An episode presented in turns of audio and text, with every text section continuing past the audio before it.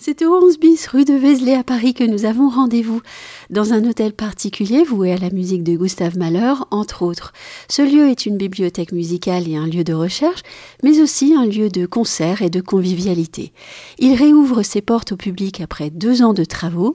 Bienvenue à la bibliothèque musicale La Grange Fleuret, anciennement bibliothèque musicale Mahler.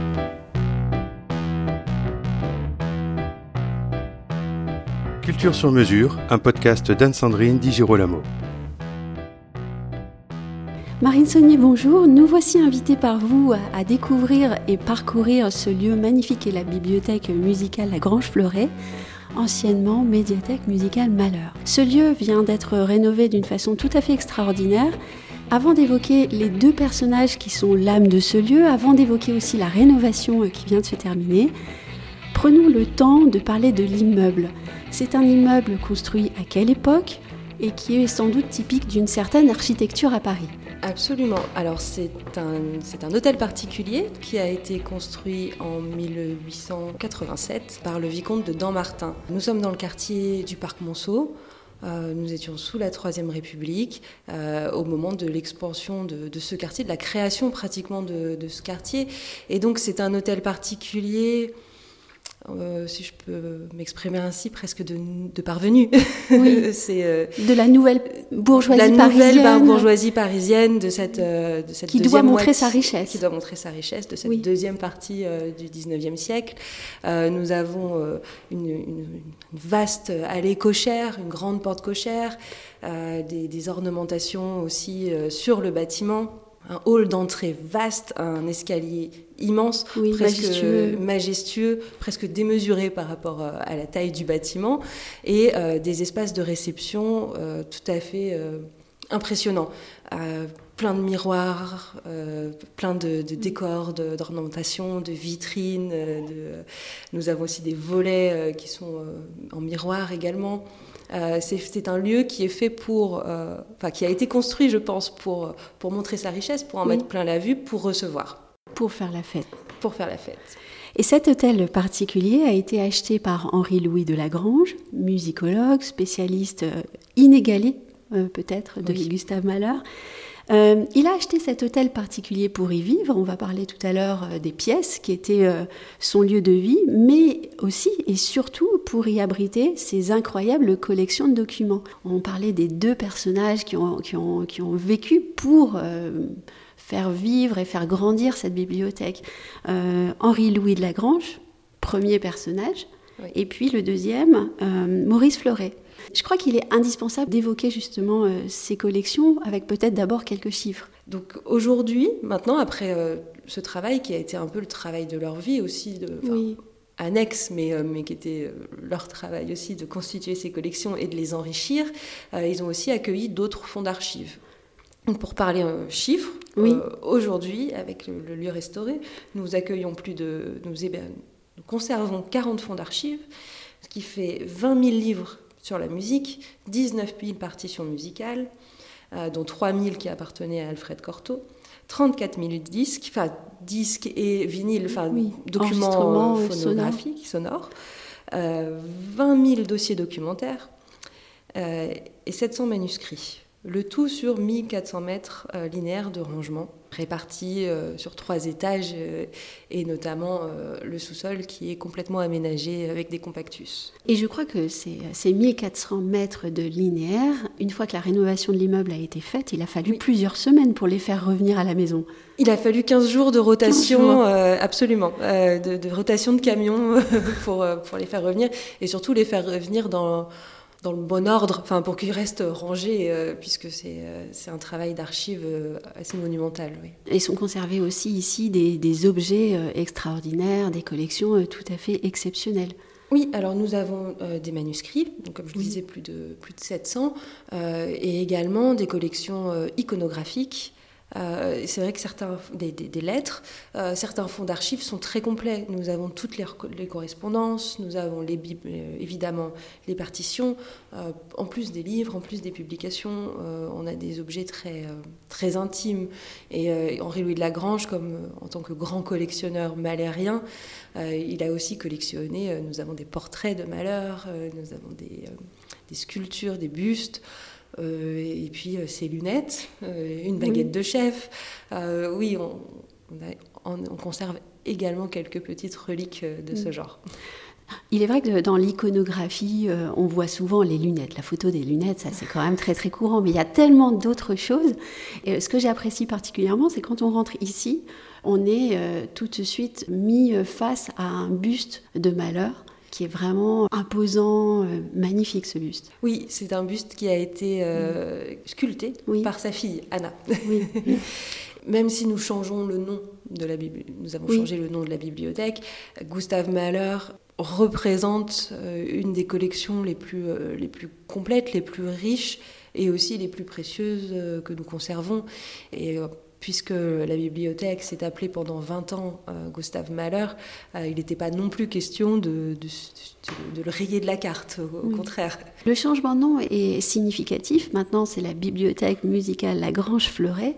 On parlait des deux personnages qui ont vécu pour faire vivre et faire grandir cette bibliothèque.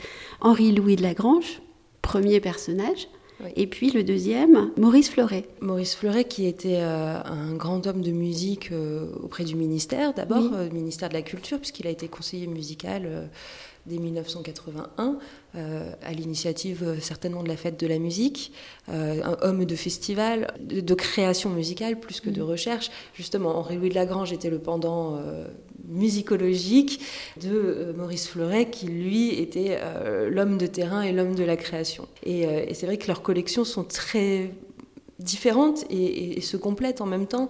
Euh, dans le fond, Maurice Fleuret, nous avons des, euh, partitions manuscrites, euh, des, échanges avec des grands compositeurs du XXe siècle, Apergis, Ligeti, Xenakis. C'est vrai qu'à eux deux, et plus les autres fonds d'archives, on couvre une période musicale vaste de fin 19e et puis tout le 20e siècle. Et c'est très riche. Et c'est également pour ça qu'Henri Louis de Lagrange à la fin de sa vie, a voulu se rapprocher de la Fondation Royaumont, qui avait déjà deux bibliothèques en son sein, euh, mais deux bibliothèques qui, euh, qui ont un projet musical qui intéressait Henri Louis de Lagrange, c'est-à-dire de décloisonner la recherche avec la pratique musicale, de faire des ponts et de, le montrer au public également, mais de, de, nourrir la pratique musicale. Et puis ces fonds-là sont très différents de ceux qui sont conservés ici à Paris. Avec les trois bibliothèques, on on a un éventail de documents sur euh, toute la musique euh, occidentale euh, à partir du XVIe siècle. Jusqu'au XXe ici à la bibliothèque Lagrange Fleuret. N'oublions pas de souligner que Henri-Louis de Lagrange et que Maurice Fleuret vivaient ici que les, plus grands interprètes du moment euh, sont venus, euh, qu'ils dînaient tous ensemble ici, qu'ils jouaient de la musique, euh, qu'ils discutaient des questions du moment. voilà, c'est un lieu de vie. C'était un lieu de vie en 1986. les deux premiers étages étaient réservés à la bibliothèque et à l'accueil du public, mais le reste de l'hôtel particulier était les appartements d'Henri-Louis de Lagrange et de Maurice Fleuret. Et Henri-Louis de Lagrange adorait recevoir, que ce soit des, des passionnés de malheur, des jeunes musiciens qu'il recevait dans son bureau, qui est maintenant le centre documentaire. Euh, mais il recevait également, en effet, tous les spécialistes euh, malériens, les chefs d'orchestre, qui dînaient euh, là où nous nous tenons exactement, dans le salon des miroirs en ce moment. On évoquait au début la rénovation de cet hôtel particulier. C'est une rénovation qui a été menée par l'architecte Loïc Julien, son atelier d'architecture Construire.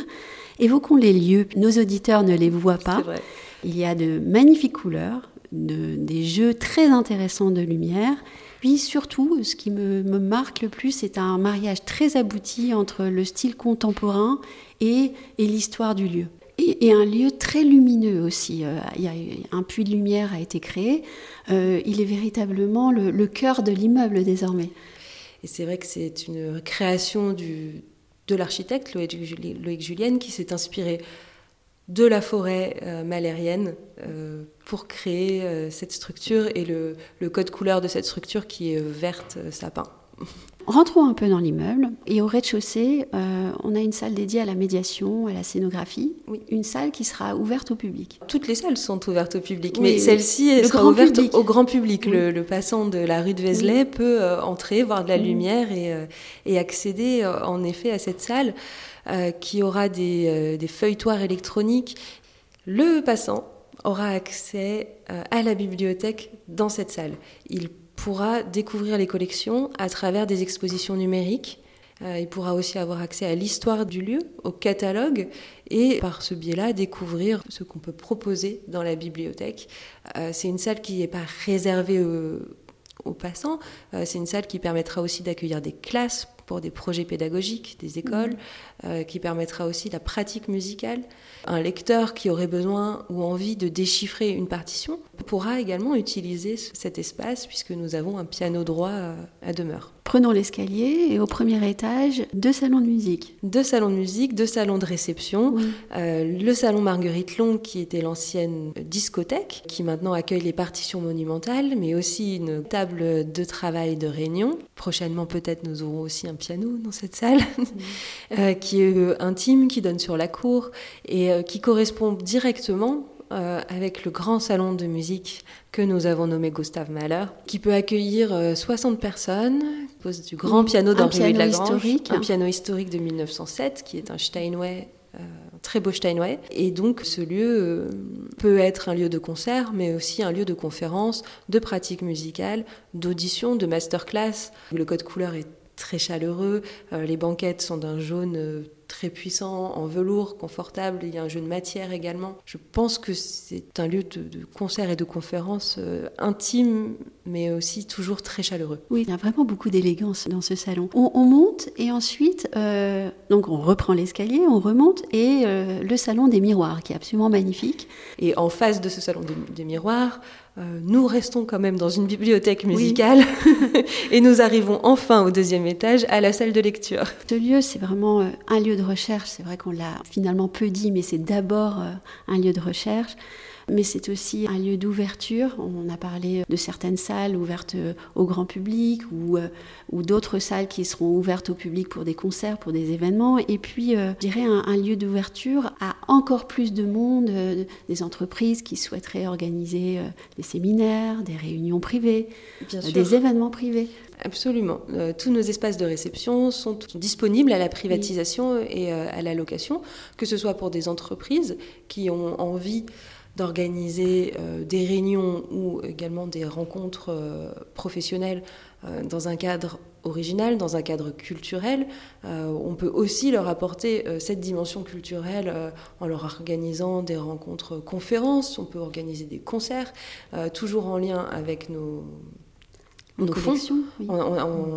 notre projet est de mettre en valeur nos collections par tous les moyens. Ça peut être un moyen, euh, par le biais privé, comme par le biais d'une saison musicale que nous allons mettre en place. C'est un projet euh, vraiment qui est euh, protéiforme et qui est là pour accueillir sincèrement le plus grand monde et relier la pratique musicale à nos fonds, mais également les recherches, le travail et des sessions de séminaires d'entreprise peuvent également s'inspirer euh, de la recherche euh, et, de ce que nous, nous faisons ici sur le plan culturel.